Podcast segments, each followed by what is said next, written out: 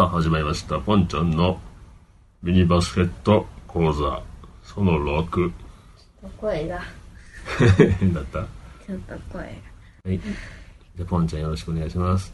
今回はスクリーンプレイのポイントです。この前一回飛ばしてそれをちょっとやっていきたいと思います。はい。まず1スクリーンプレイセレクト。 drive to the goalドライブでゴールを行く、うんまあ、スクリーンかけてる方に行くうんでも、それもう一つあって、 drive to the goal。まあ名前は一緒なんですけど、スクリーンをしているけど、そっちに行こうとして逆に行って、うんえっと、スクリーンをかけると思わせる。うん pick and roll。スクリーナーはリング側の足を軸足にしてロールする。まあ隠れ体を書いてだからスクリーンしして、うんそれで、その人を、仲間のディフェンスを止めながら手を出して、パスをもらったり。うんでで、そっちにロールする。リングにカットをしない。ボールマンは持ち替えバウンドパスを基本とする。リングにカットしないっていうのは、ボールの方にカットしない。リングの方、ボードの方にカットしない。うんカットって何？切れる。切れ切れるリングにカットしないリングをぶっ壊すわけではないんですけうんど、リングにカットしカットって切り込んでいくってこと？うん。リングに、まあ行ったら、うんもうそれ捕まりますよね。うんだから、行かない。で、ボールマンは持ち替えバウンドパスを基本とする。うんネックするパスも必要可能。使用可能ねあ、使用可能。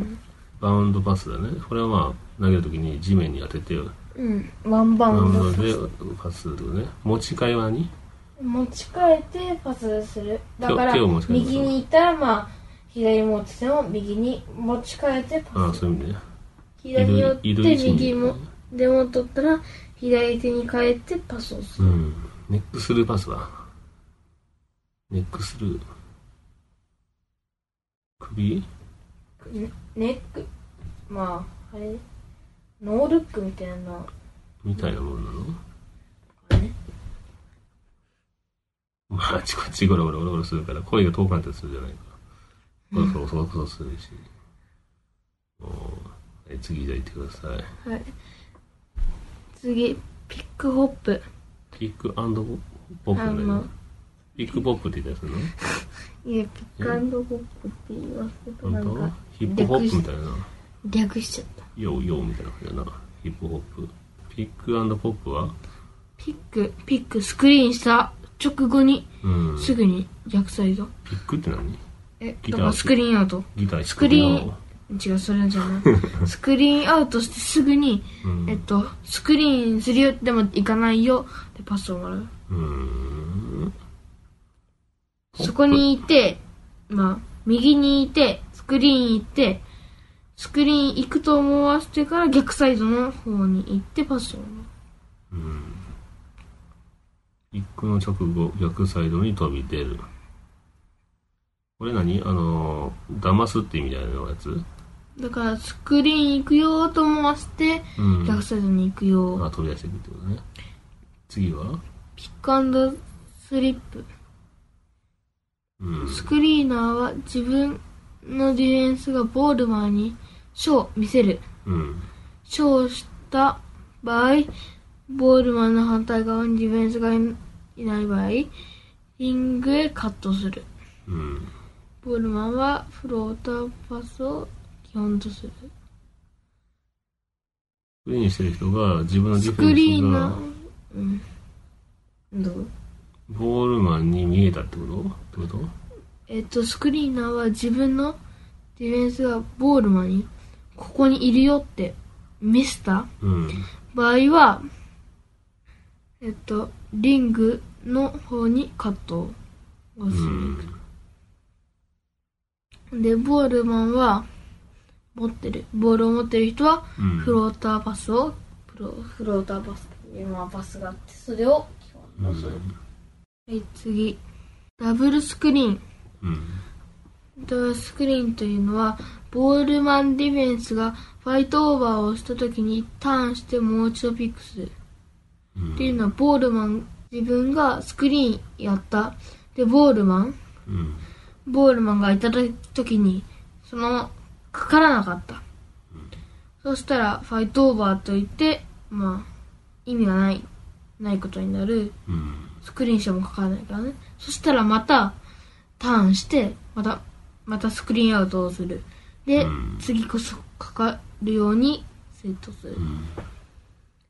スクリーンセット、今だけセットってちゃったわ。うん。ボールマンディフェンスの足を挟み込む。うん。足を、足を挟んでおいたら、だいたい引っかかる。足を挟むってのはどういうこと？足がガーって。いや、それファールになるけど、本当に挟むんじゃなくて、足があって、それをあ右足と左足であ。ああ、なるほど、当たらね。ないように挟んだら、なるほど、なるほど。こっち行った時に自分にぶつかってくる当たるからね。まあ別に、ドライブトゥーザゴールのスクリーン逆サイドの方だったらうん。意味がないんですけど、うん。だから、バックスクリーン。ボールマンディフェンスから見えない位置にセットする。時は一歩分開ける。バックスクリーンというのは、ショーしないで、見せないで、えっと、ディフェンスの後ろでスクリーンをする。うん。こっちにドリブルするよってしたら、こっちに移動して、でこっち分かりにくい、こっち分かりにくい。大丈夫ですから、ちょっと。はい右に行ったに寄せて左に行くときに見えないから後ろで当たるんですよ、ドンってぶつかるね。そしたらえっとその時はあれ見えないので一歩分後ろにいないとファールになってしまうんですよ、ああ、こっちがファウルなの。見せなかったらうん。一歩分離れてで、向こうからぶつかってきたんだっていうことになるね。うんだから向こうからぶつかってうん。ファールにはどっちもファールにはならないうん。でも仲間が行くからシュート行ける例えばまあノーマークだったらパス行くうんシュ。ート行ける次は？次はダウンスクリーンうん。ボールマンディフェンスから見える位置にセットするときは密着できるまあ見えないから一歩分開けてたけど、うん。ダウンスクリーンっていうのは見せてるからうん。当たっていいんです密着してスクリーンしてもファールにはならないうん。見えている場合は。ボールマン、ブラッシング。1番はドライブトゥーザゴール。スイッチに対してはチェンジオブペース。うん。っていうので、ボールマンのブラッシングというのはスクリーンして、えっと、そのスクリーナーに当たってブラッシングということをしないと、ディフェンスが引っかからないことがあるんですね。うん。それで、ブラッシングしたら引っかかることが多くなる。確率が大大きくなる。うん。1, 1番は、ボール持ってる人は、うん。drive to the goal。スクリーン逆サイド、スクリーンサイドの、押して、スイッチっていうのは、まあスクリーナーがスクリーンをしたディフェンスうん。を守って、で、その自分のことを守っとった人が、うん。その、今ボール持ってる人を守って、うん。マークマンをスイッチ変える。うん。して、それに対しては、チェンジオブペース。うん。もうそ、それで分からず突っ込んでいっても取られるから、うん。チェンジオブペースという、まあ、方法を使って、うん。出す、引く、出す、引く、出す、チェンジ、攻めるうん。とかを、まあ、チェンジオブペースといって、それをして、うん。今だけの pick and roll から、うん。 pick and pop、 pick and sleep、slip、sleep。slip、ダブルスクリーンなどをするうん。です。なるほどね。これがスクリーンプレイのポイントですね。スクリーン大事だな。スクリーンやることで仲間がフリーになったり、チャンスが広がったりするよね。はい。自分がスクリーンした上で自分が今度シュートしに行くこともあるよな。あパの、スもらってな。今だけのピックアンドロール、うん。ポップ、スリップうん。をやってもらったり、うん。ピックアンドロールだったら、リンゴの足を軸にして、まあ、パスをもらうとシュートできる。この辺あれだね、やっぱりバスケやってないとできんな。普通だったらみんなただボールに向かってさ、わーって突っ込んでいって、みんな自分が決めようとするからさ、うん。バスケきちんとやってる子はやっぱりそうやって仲間のために自分が止めたりするんだよね。はい。ねそうですね。はい。これ以上で、えー、オフェンスのポイント、いろいろと喋ってきましたけども、ね。とりあえずこれでオフェンスのポイントは終わりですね。はい。ありがとうございました。はい。また機会ありましたら、ポンちゃんの、えー今度はディフェンスの方でお話を聞いてみたいと思います。はい。はい。わかりましたありがとうございました。ありがとうございました。さようなら。さよなら。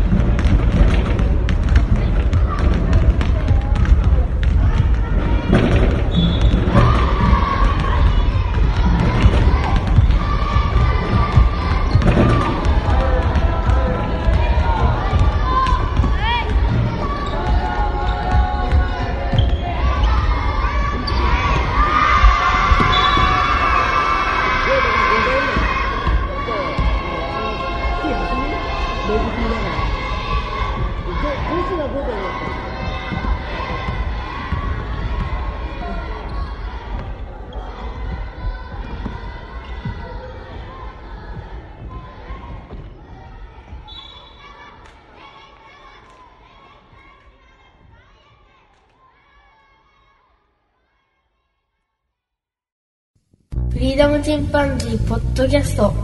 この番組はアマチュアバンドのフリーダムチンパンジーの楽曲を中心にどのか思いついたことをお話しする番組ですさあ始まりました。フリーダムチンパンジーの佐藤です。えー今日も夏真っ盛りという感じで、岡山県も暑くなっております。外ではセミがミンミンと鳴いておりますし、私の収録している部屋も非常に狭くて暑くなるので、今日はエアコンをつけっぱなしで、えー収録しております。なのでちょっと、まあ、雑音の多い感じになるかもしれませんが、ご容赦いただきたいなと思いますね。えー私、あのー先日、大阪に行ってまいりました。大阪も暑かったですね。えー新幹線を降りると、ムンとした暑さがありましたが、やっぱりあの、水の都といいますかね、あの、川が多い地域ですので、うん、そういったところも、まあ影響するんでしょうかね。あの、岡山ともまだ違った熱が下からこう、湿気とともに上がってくるような暑さでしたね。で、大阪に行った理由は、えー私の大好きなポッドキャスト、えー、大々だけな時間さん、えー大阪の一般人によるポッドキャストというポッドキャストがあったわけですが、えー一度あの終了されたんですけども、まあ、人気を受けまして、トークライブを公開収録するということで、えーそちらの方に、えー行ってまいりました。で、僕はちょっとそのトークライブの翌日がね、用事があったので、前乗りで大阪の方に行ってまいりました。で、大阪ね、着いて、えー私の妻の妹の夫婦が、まあ、そこで家族が住んでますので、えー前乗りしてからまず、その、妻の妹の旦那さんと、えーお酒を飲みまして、まあ、かっぱ横丁というところで飲んだんですが、えー、居酒屋でね、ごちそうになって、で、私のね、仕事の愚痴とか、えー、近況とかいろいろお話をしました。で非常に楽しくね、美味しく、えー、いただきましたね。で、その日は一泊させてもらって、まあ、その夜にも、えー、めいっ子とね、えー、会って話できたりとか、まあ、今大学生ですけどね、大阪で女子大生やってますが、まあ、可愛らしいね、僕の、えー、めいっ子なんですけど、まあ、それと妻のね、妹とも話ができてよかったですね。で、翌日、まあ、ライブ当日は、大阪観光をして、ライブの方に、えー、行きました。で、大阪観光はね、あのー、ずっと行ってみたかった場所がありまして、万博記念公園の方に行きましたね。で、妻の妹夫婦と一緒に行ったわけですが、まあ、車でね、運んでもらったので、非常に楽でしたね。えー、大阪の、その、列車に私、疎いので、まあ、特にその辺で、車で運んでもらって非常に助かりましたね。で、万博記念公園は、僕はあの、太陽の塔が見たくて行ったわけですけども、まあ、太陽の塔っていうのは、自分が思っていたよりも非常に巨大で、存在感があってね、非常に良かったですね。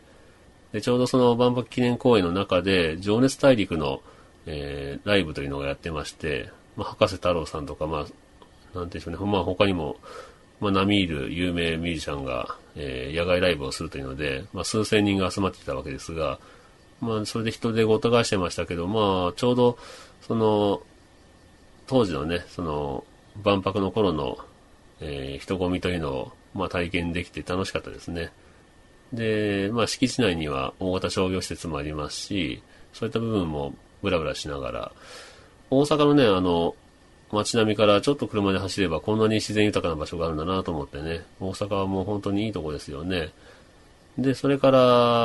大阪城を目指して移動しました。大阪城もね、僕何回も大阪には行ってるんですけど、大阪城には行ったことがなくて、いつもその新幹線やら、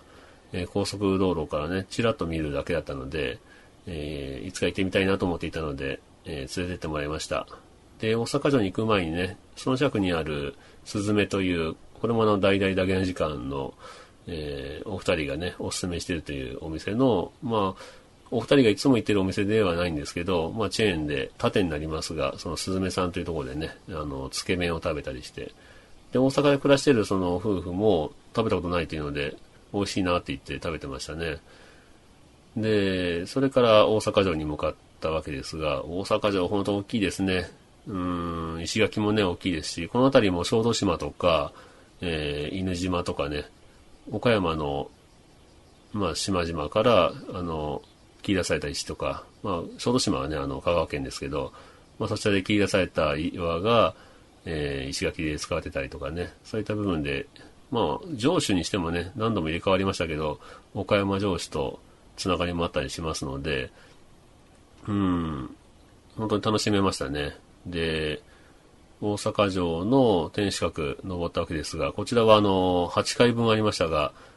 エレベーターもね、5階まであるんですけど、まあ、人でごたがしてなので、もう歩いて登っちゃいたいので、えー、歩いて登りましたが、かなりしんどかったですね。暑いですし、うん、一番涼しいのはその最上階の、えー、天守閣の上から外に出るんですけど、そのテラス部分が一番涼しいという感じでしたね。えー、そこは風が非常に渡ってて、えー、気持ちよくて、それから360度大阪の街を眺めてね、うん、非常に楽しかったですね。で、まあ、大阪城というのは、あのまあ、これは、今あるのは徳川型の作った大阪城という形になるわけですが、で、大阪の人はずっと大阪城イコールその豊臣秀吉というイメージがあったようで、うん、天守閣の位置がね、もともとその豊臣時代とは違う場所にあるわけですね。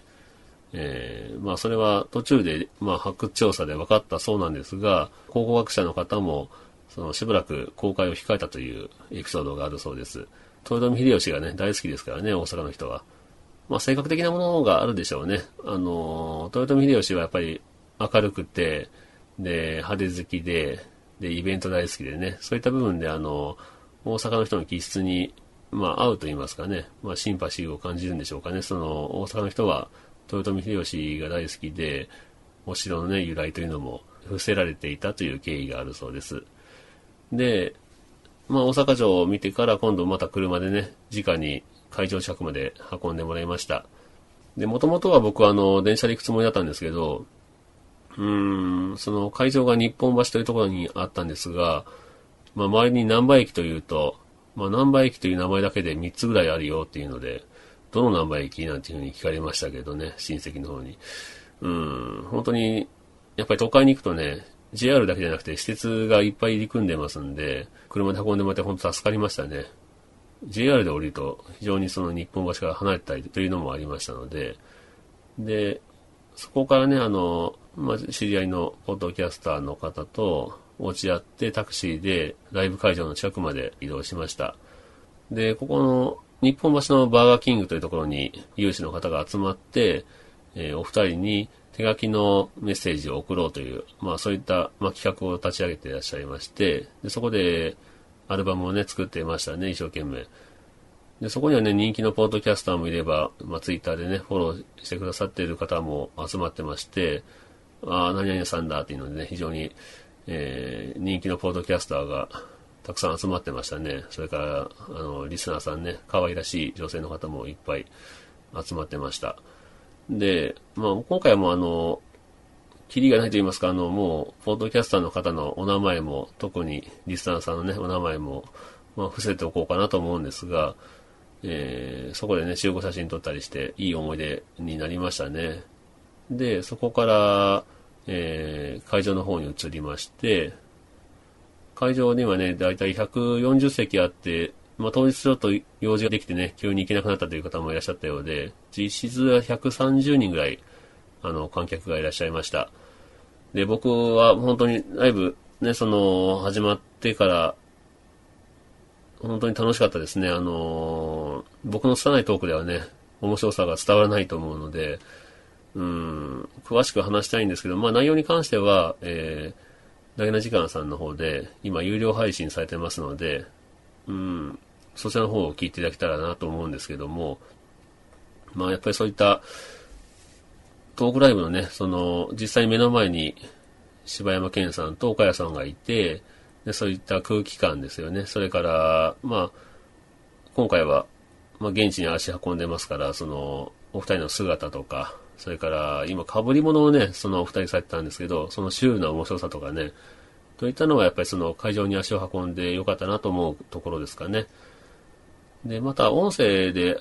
まあ、有料配信500円でされてますけど、こちらはこちらでまた映像がない面白さというのがあると思いますので、ぜひご興味のある方はそちらの方を、えー、購入していただけたらなと思うんですけども、で、うーん、もう本当に内容はひたすら楽しいなっていう、久々にその新しい番組をね、まとめて3話分、4話分ね、あの、聞けたということになりますし、お客さんとのね、その、まあ、掛け合いといいますか、空気感といいますかね、目の前にたくさんの客が行った中でのトークという部分で楽しめる部分もありましたね。まあ、今回はグッズなんかもたくさん販売されてまして、なんて言うんでしょうね、この収益という部分でも、まあ、初の試みで、そのダゲな時間さんはされたわけですが、僕はまあの、ポッドキャストをされてて、その収益を考えるとかいうのは、まあ悪くはないと思いますね。というか、その、二通りあると思います。ポッドキャストをやってる方で、その収益をちらと考えたことがあるという方もいらっしゃれば、全く考えたことがないという人もいらっしゃるでしょうね。で、うん、どっちがいいとか悪いとかっていう話ではないと思うんですけど、えー、ポッドキャストというのはまあ無料で誰でも配信できるという部分があって、で、YouTube とまだ違ったその広告がついて収入が入るような媒体ではないので、何かしらその、まあ、活動費を得ようとか、それから、まあ、収益を得ようというふうに考えると、考えないといけないわけですよね。他の方法を。で、僕の好きでね、聞いてるポッドキャストで言うと、都市伝説、おかんと僕と時々イルミナティという、こちらはまあお二人がトークライブをね、開いたり、都市伝説の土地を回るというツアーを開いたりして収益に結びつけていますし、それから、主に日本の歴史のことを話すポッドキャスト、おもれきさんでは200回のね、配信を記念されて、ステッカーをね、販売されたりしてますね。で、こういったあのステッカーを販売したりすることで、その活動費に当てたりとか、という部分では、あの、まあ、ありだと思います。まあ、励みにもなりますし、実際そのね、ポッドキャストを配信されているお二人が距離があれば、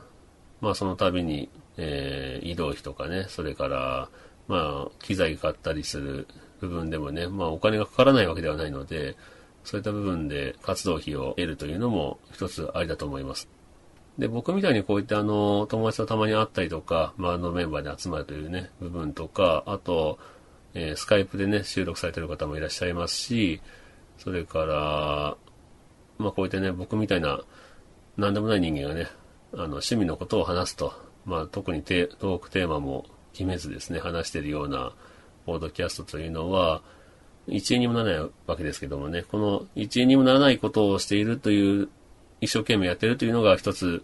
また別のね、ポッドキャストの魅力ではあるかなと思ってます。うん。まあ、聞く側もね、ただですし、まあ、配信する側も基本的にはまあ、お金かからないただという形ですので、えー、こういったポッドキャストの楽しみ方もあるとは思いますね。もちろんその収益の方が悪いと言ってるわけじゃないんですが、で、その試みとしては非常に、ま、大成功したんじゃないでしょうか。あの、ダゲナ時間さんの、えー、トークライブ。まあ、実際に会えるというのは、当然リスナーとしては非常に嬉しいですし、うん、同じ空気を吸いながらね、同じ場所にいて、で、観客の反応があってのトークっていう部分で、えー、トークライブは非常に、あの、楽しめました。この楽しかったという内容、楽しかったね、気持ちという部分で伝えたいことはいっぱいあるんですけど、僕のちょっとトーク力ではうまく伝わらないので、で、その前後ね、ライブの前後で交流させてもらった、えー、リスナーの方とか、それから実際ポッドキャストも配信してる方とか、そういった方、お話しさせてもらって非常に楽しかったですね。まあ、時間があればもっとお話ししたかったですし、その後ね、えー、飲み会みたいなのもあったんで、本当なら参加したいなと思ったんですけど、もう新幹線の時間が迫って、まあ、慌ててね、本当はグッズをね、その後買おうと思ったんですけど、時間もなくなってしまって、グッズもほとんど買えず、あの、駅まで走って、で、乗り継ぎもギリギリでね、あの、新幹線に間に合いましたけどね、えー、お話がとっちらかってますけども、えー、ともかくね、あの、